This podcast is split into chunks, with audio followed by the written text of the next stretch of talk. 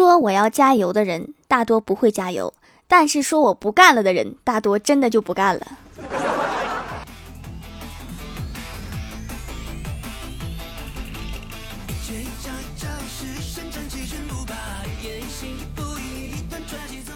Hello，蜀山的土豆们，这里是甜萌仙侠段子秀欢乐江湖，我是你们萌到萌到的小薯条。羡慕那些一到了夏天因为太热吃不下饭的女孩子，她们只吃几口水果就能活，自然而然就会瘦很多。我热的吃不下饭，但是我会吃薯片、可乐、蛋糕、冰淇淋和西瓜，然后就会长秤。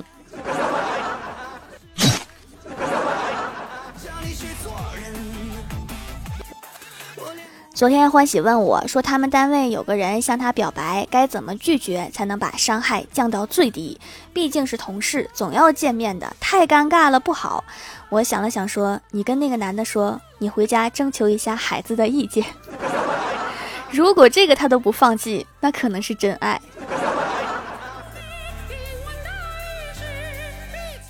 我们公司以前养过一只猫，叫二狗。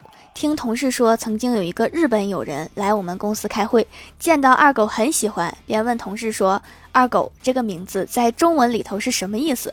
同事斟酌了很久，说：“犬次郎。”我猜那个日本友人已经懵了，为什么一只猫要叫犬次郎？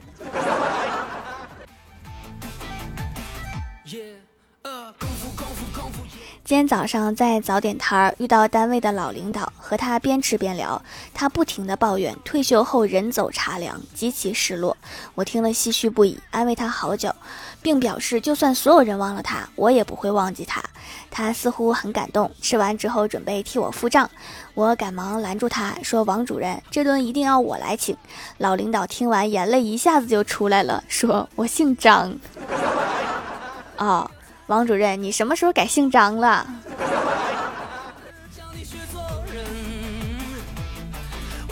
今天翻公众号，看到底下有一个广告，应该是那种都市爽文的桥段。大致内容是这样的：门外九千个人齐喊，请战神出山。岳母问谁是战神，只见赘婿默默站起身，走出门外。此时门外九千零一个人齐声喊，请战神出山。我猜到了前面，但是完全猜不到后面。现在小说路子都这么野了吗？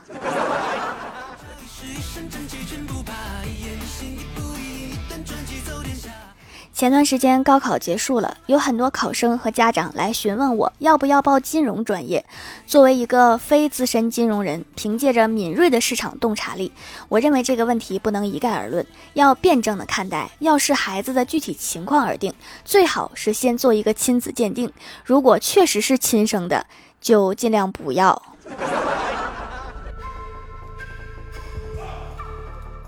刚到单位，小仙儿就跟我说，昨天相了两个亲，一个有房，但是稍微有点矮；另一个长得又高又帅，但是没有房。他纠结了一晚上。我问他，他们条件都挺好的，你想了一晚上，想好选谁了吗？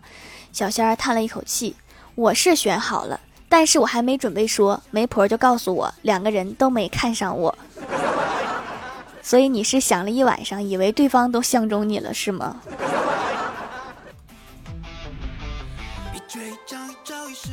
前几天高考让我想起了当年我高考的时候，第一天吃清蒸鲈鱼、香醋排骨、蒸鸡、芝士焗龙虾。第二天晚上，我爸给我泡了一盒泡面。我问他：“老爸，我明天考物理，你就给我吃这个？”老爸挠挠头说：“不好意思啊，我以为你考完了。”爸，你长点心吧。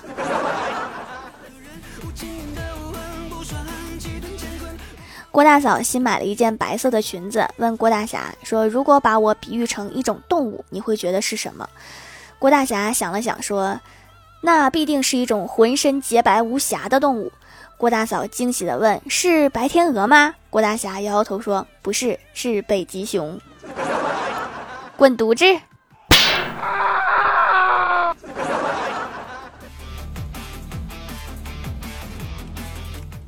周末，郭大侠跟郭大嫂逛公园，郭大侠买了一个风筝，放着风筝，他不由得感叹：“都说婚姻就像放风筝，我就是你手里的风筝，不管飞得多高，线始终握在你手里。”郭大嫂一听，不禁一阵得意，刚想开口夸他，就听郭大侠喊：“哎，快看咱们家风筝，跟别人家的风筝缠在一起啦！”你这个比喻确实很恰当，虽然牵着线，但是也要预防和别的风筝缠在一起。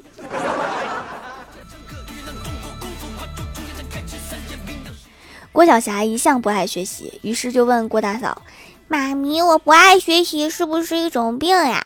郭大嫂点头说：“肯定是呀。”郭晓霞说：“那有什么方法可以治吗？”只见郭大嫂拿出一节甘蔗，从今天开始治疗，如果能按时完成作业就内服，完不成就外用。终于有正当的理由打孩子了。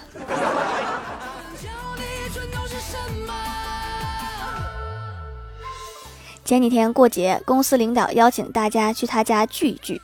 第一次去领导家的豪宅，我刚进屋就感叹：“领导，你家房子也太大了，我住的地方只有你客厅这么大。”领导淡定的笑了笑说：“那你家也挺大了。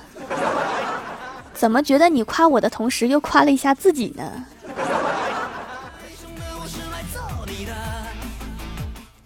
最近天气实在太热，需要冷饮来续命。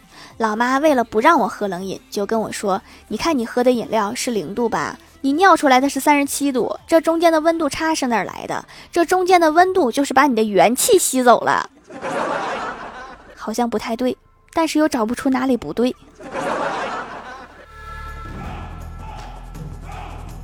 晚上饭后跟我哥出去跑步，正好路过一个健身房，他们正在给路人做一个社会调查。问我哥的时候，对方问：“您平时健身的方式是什么？”我哥思考了一会儿说：“网上抬杠算吗？算，算给大脑健身。”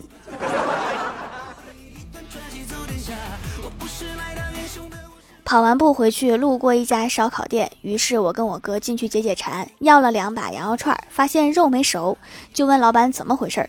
老板说：“可能这块肉有很强的求生欲吧。”老板，你是在给我凑素材吗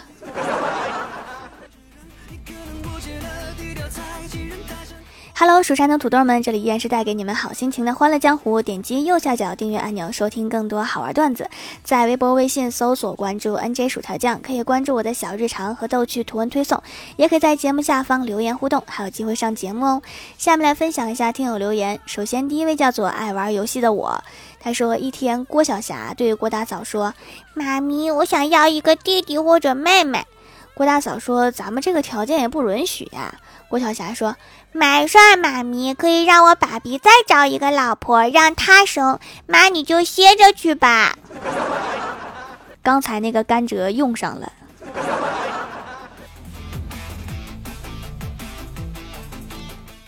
下一位叫做我只是习惯罢了。他说：“条条，原来你也克克俊哲，我就想问你晚上几点睡觉？你怎么知道？这个取决于手机什么时候没电。”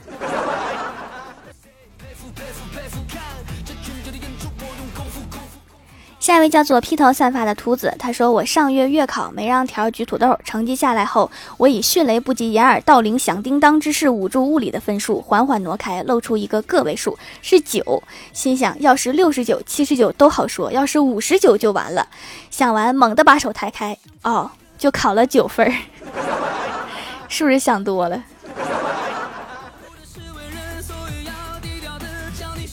下一位叫做仙女不喝酒，她说听节目说手工皂天然好用，就下单了，用了几天特别好用，针对痘痘粉刺的皮肤舒缓了很多。结果男朋友说这么方方正正的是胶粘的吧，非要证明给我看，然后他切碎了一块，没有找到胶，然后这就是我复购的理由。有这么败家的男友，真的不知道说什么好。不用说什么，花他的钱就是对他的能力最大的认可。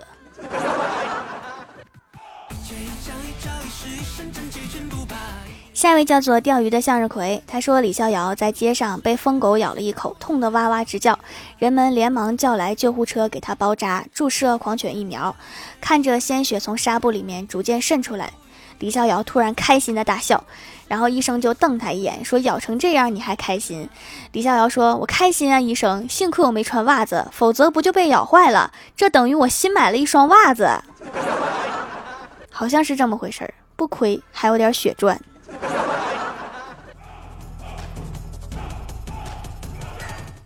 下一位叫做切切切切土豆，他说郭大嫂在家无聊，最喜欢玩的游戏就是角色扮演。有一天郭大嫂又无聊了，对郭大侠说：“霞霞，我们玩角色扮演吧，我来当女王吧。”郭大侠说：“好啊，女王吧。”郭大嫂说：“不是女王吧，两个字的。”郭大侠想了想，一本正经的说：“王八，滚犊子。”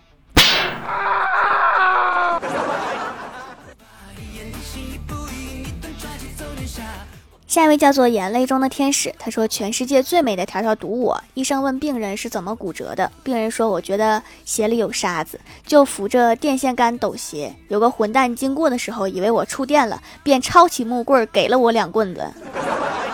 他也是好心，你就别埋怨人家了，你也给他两棍子就得了呗，就别要医药费了。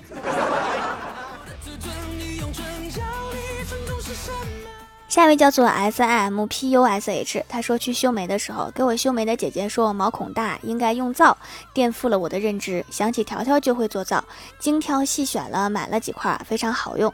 洗的时候发现鼻子表面的黑头被洗掉了，洗完也不干，还很清爽。晚上用了，早上起来不是大油脸，淡淡的皂香，长期用下去看看。这么出油啊，要注意多喝水，补充身体的水分，才能保持水油平衡哦。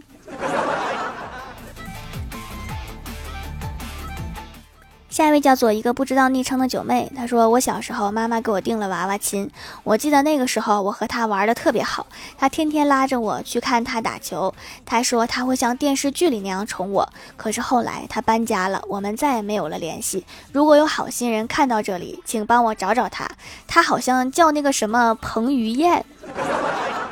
我在网上看到过好多彭于晏，比如盘锦彭于晏、黑龙江彭于晏，不知道你找的是哪位？”